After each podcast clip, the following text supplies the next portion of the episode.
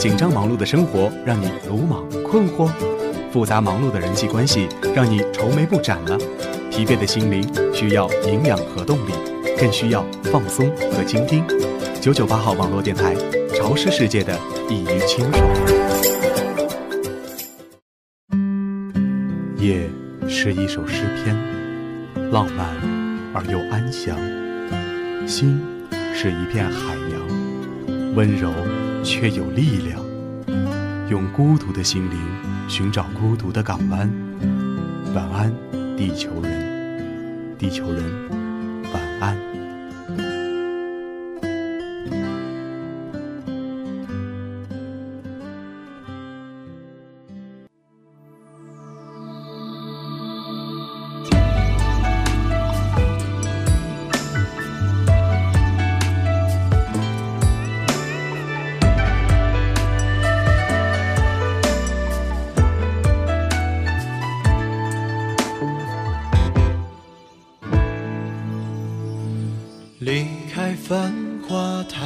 早已嗅不出温柔。眼角本无舟上过后，却惹出禅忧。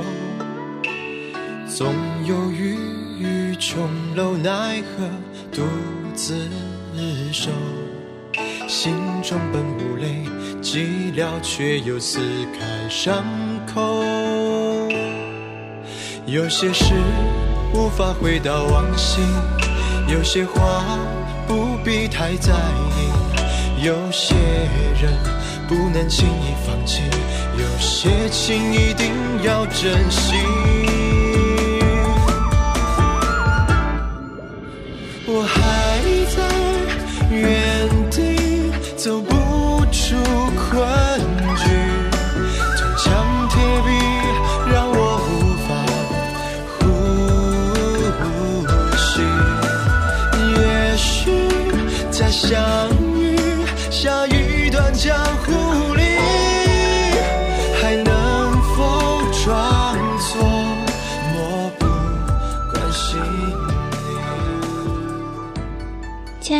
众朋友们，大家晚上好，欢迎收听九九八号网络电台，晚安，地球人，聆听心灵之声，分享情感点滴，我是你们的老朋友心灵。在上期的节目中，我们讲了洪佳一的故事。故事中的女主人公惠妃，在江南与君相识，嫁入宫中，成为宠妃之一。由于其他嫔妃的嫉妒，因此遭到陷害。不久后便悬梁自尽了。可是帝王并没有信任她，在死后也是草草了事。也许是心中怨气太重，贵妃的一抹孤魂附到了入宫时穿的红嫁衣上。而雨飞却得了这件衣服，贵妃便趁此机会附到雨飞的身上，却不巧听见雨飞贤妃殷妃在商量着谋害自己的事情。那么会飞的一抹孤魂究竟将何去何从？让我们来一起继续收听红嫁衣的故事吧。走不出困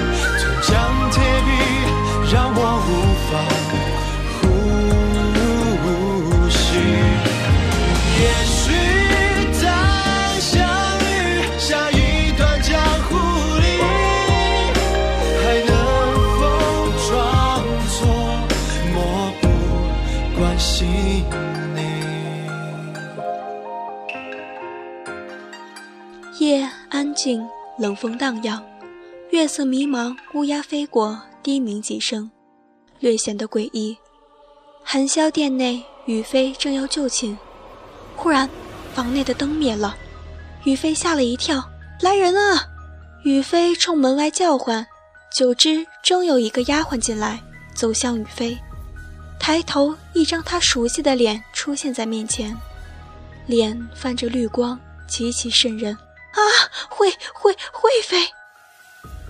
显然雨飞是被吓着了，大叫着，用被子捂住自己，躲到一个小角落。雨飞，都是汝，都是汝把吾害死，把吾的命还来。阴森的语气，冷风直射雨飞，吓得雨飞动也不敢动。啊，不，不是，吾吾惠妃，饶了吾吧！全身颤抖，显然雨飞吓得不轻。哼，饶了吾！上前掐住雨飞的脖子。当雨飞以为自己快要被掐死的时候，突然一个猛劲从床上坐了起来，汗水湿透了他的衣裳，湿透了他的发丝。啊，原来原来是梦，还好还好。拍着自己的胸口。刚抬头，却看见惠妃穿着红嫁衣在店门口那站着，阴冷冷地瞪着他，嘴角勾着冷笑，然后走开，大笑，笑声回荡在整个店内，久久不散。雨飞一个大叫：“来人呐，来人呐！”娘娘，几个奴才走进来，抬起头，雨飞一见全是惠妃，白眼一翻，晕了过去。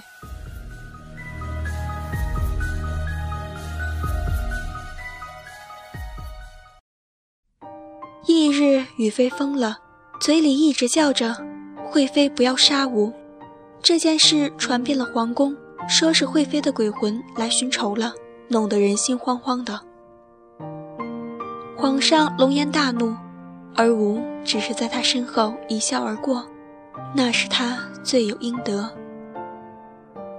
一个月后，雨飞失足落水，亡，享年二十八岁。第二个月，玄妃殿失火，秦妃于大火中身亡，享年三十岁。第三个月，燕妃梦惠妃来索命，因疯病被圣上打入冷宫。在人们的议论纷纷中，吾却只穿着那件华丽嫁衣一笑而过，不免给人带来阵阵阴冷，却不知吾的背后也有一个人带着略有思索的眼神看着吾。那嘴角边挂的是惨笑。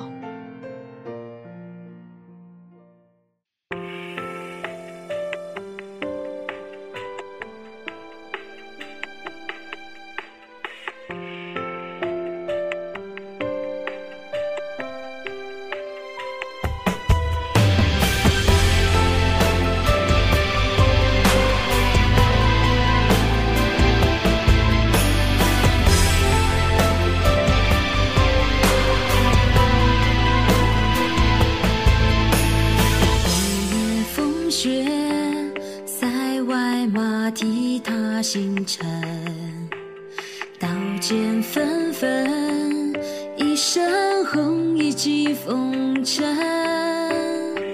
血洒黄尘，那染色的年轮，我用生命写下来世相见无得。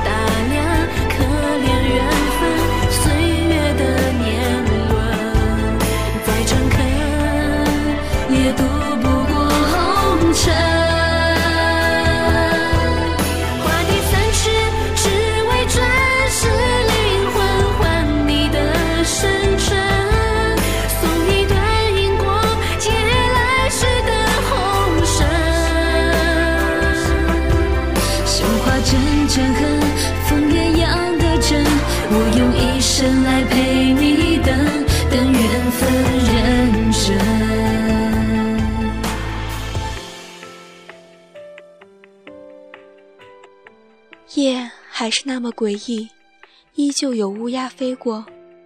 然而再窜进树中，惊起不小的动静。芙蓉帐前躺着一男一女，突然，女的眼睛睁开了。陷害自己的人死了，那么无恨的人又怎么处理？望着那与吾同床共枕的人，英俊的面孔略带一点无邪，心却生出一丝不忍。悠悠皇宫，原来一切都不属于自己。那么就让这一切结束吧。拿起枕头下早已准备的匕首，狠狠地往其胸刺去。熟睡的人突然在匕首接近胸膛一寸的时候，猛地睁开眼。匕首没有收回，惊愕地看着这个突然起来的人。慈儿，他坐起身子，看着吾，淡淡叫道：“收回匕首，冷冷地看着他。如怎么知道是吾？慈儿是吾的小名，在听到他叫这个名字的时候，内心却有些迷茫。刘义慈乃吾之名，这个被吾忘记了很久的名字。”当初爹爹希望吾一生都别忘记仁慈，要永远记住。而爹爹却不知，入了那道宫门，哪有仁慈的道理？莲儿和如给吾的感觉是不一样的。莲儿是贤妃的小名，这一次，其用的是吾而不是朕。哼，别开脸，既然被人识破了，哪还有什么好装的？慈儿，吾没想到，你居然变成了这个样子。他淡淡的语气中带有一丝惊讶。人是会变的。起身穿起衣服，淡淡的回答：“汝拿去。”他见吾起身，拿起枕头下另一把匕首，起身递给我。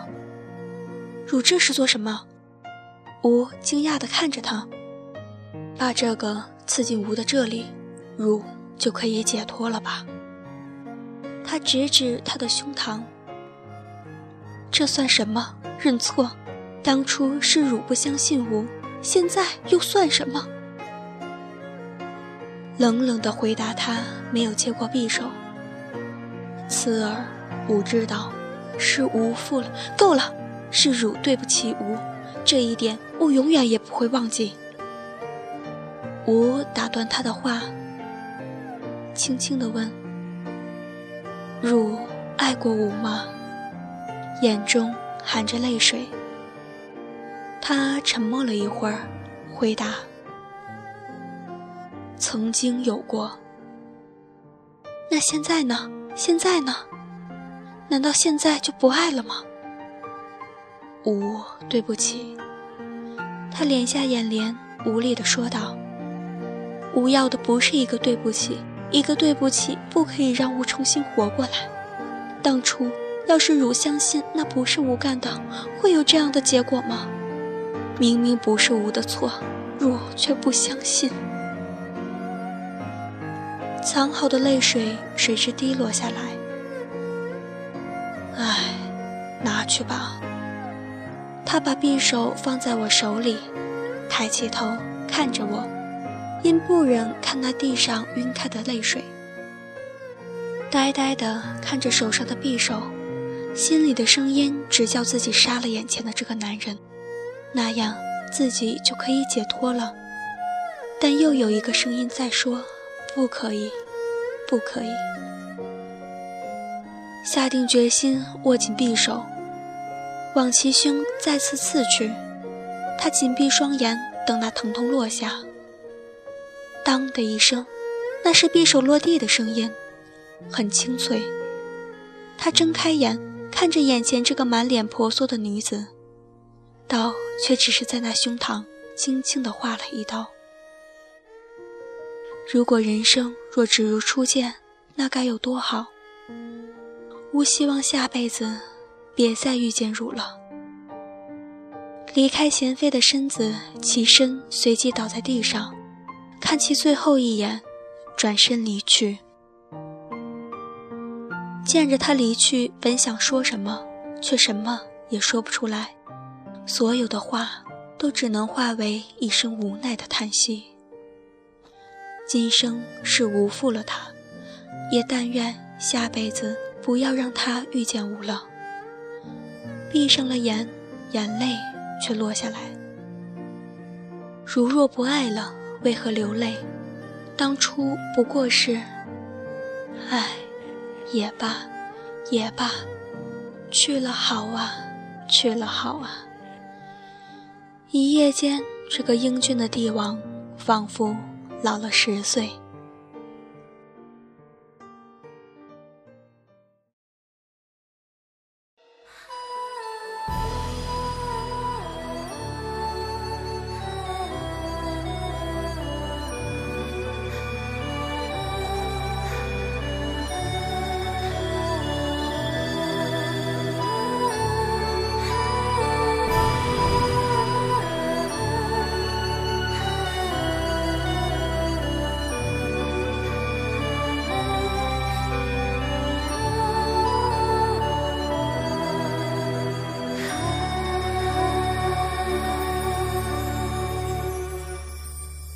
从那以后，夜夜都能听见芙蓉殿内传出来的歌声。从那以后，帝王不许任何人走进芙蓉殿，住进芙蓉殿。从那以后，天天都有人来打扫芙蓉殿。夜还是那么妖娆神秘。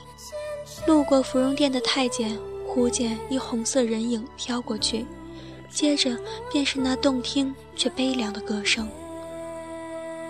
红嫁衣，在贵妃椅上躺着。江南烟雨，你我的选择，为何你要是帝王，我却是那清秀佳人子？进了宫，成为你的妃子。你看着歌声萧瑟，你看嫁衣是红色，望楼空阙，苍白月色，要我怎样的选择？明明不是我的错。明明不是我的错。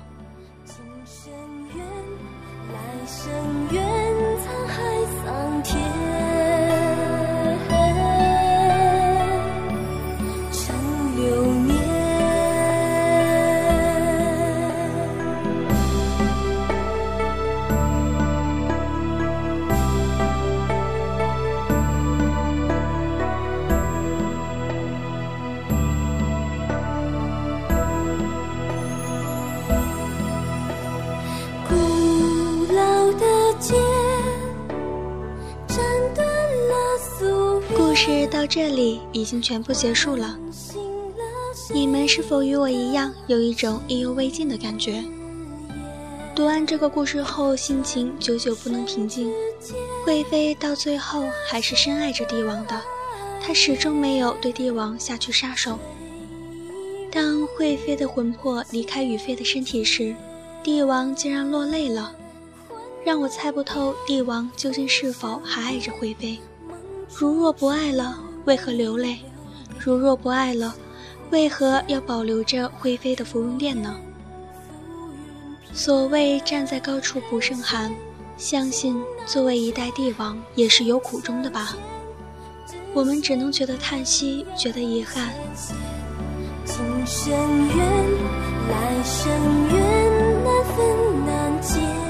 今天的节目到这里就要跟大家说再见了。那么，心灵还是那句话，无论你是开心的、难过的、沮丧的、无助的，请一定要记得收听九九八号网络电台，它会带给你心灵上的慰藉。你的成长之路上一直有我们的陪伴，聆听心灵之声，分享情感点滴。明天请同一时间继续关注我们的九九八号网络电台。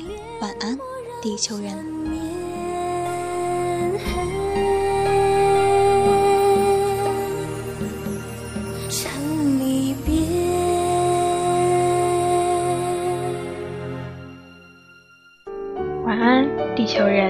，Sweet Dreams Baby，九九八号网络电台晚安地球人栏目，欢迎各位小朋友留下自己的小故事与我们交流。新浪微博九九八号网络电台官博私信我们。收听平台：喜马拉雅、荔枝 FM、啪啪。如果你对电台事业有兴趣的话，欢迎加入我们。详情可咨询九九八号网络电台招募群：三六二五幺幺七幺二三六二五七幺二九九八 FM，尝试世界中的清爽一隅。